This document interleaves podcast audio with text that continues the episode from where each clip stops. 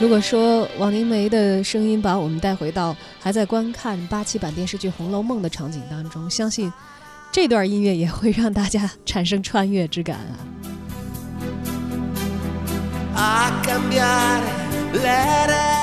喜欢足球、喜欢体育的朋友一定听出来了啊！这首歌《意大利之夏》，今年算是一个足球年。今年世界杯刚刚举办完毕，然后紧接着这两天。呃，亚运会的男足也是颇受关注，而中国 U23 也是三战全胜的成绩啊，已经从小组赛第一名出现了。而且最近中超也是非常火啊，前四名叫 Big 四啊，争夺非常激烈。而 就在上周，被寄予厚望的北京和山东都是折在了基本上算是保级队的手里。所以最近咱们国内的足球市场的热情是非常非常火热的。而接下来呢，啊，有一个电影也来凑凑热闹啊，贝利的。传记电影《传奇的诞生》将于九月七号在全国上映。电影《传奇的诞生》呢，讲述了贝利从贫民窟的穷小子一路逆袭，最终成长为球王贝利的传奇故事。也许对于年轻一点的这个球迷朋友来说啊，你直接在电视屏幕上看到贝利的时候，他可能往往是预言一场足球赛的结果。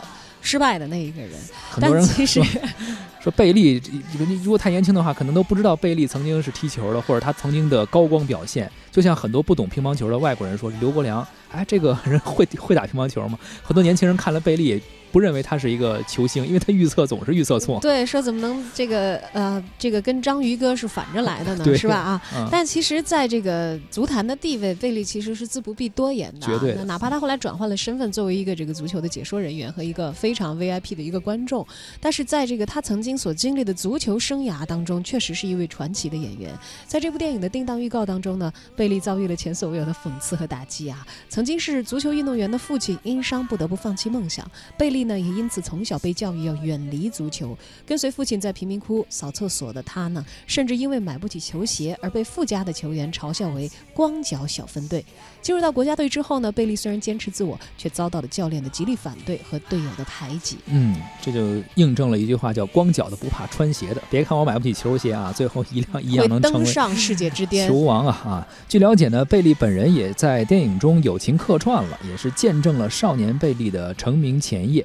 贝利本人还表示说，这部电影最可贵的地方啊，就在于让观众看到了我是怎样成为贝利的。相信喜欢足球的朋友一定不会错过这部电影《传奇的诞生》，定档九月七号。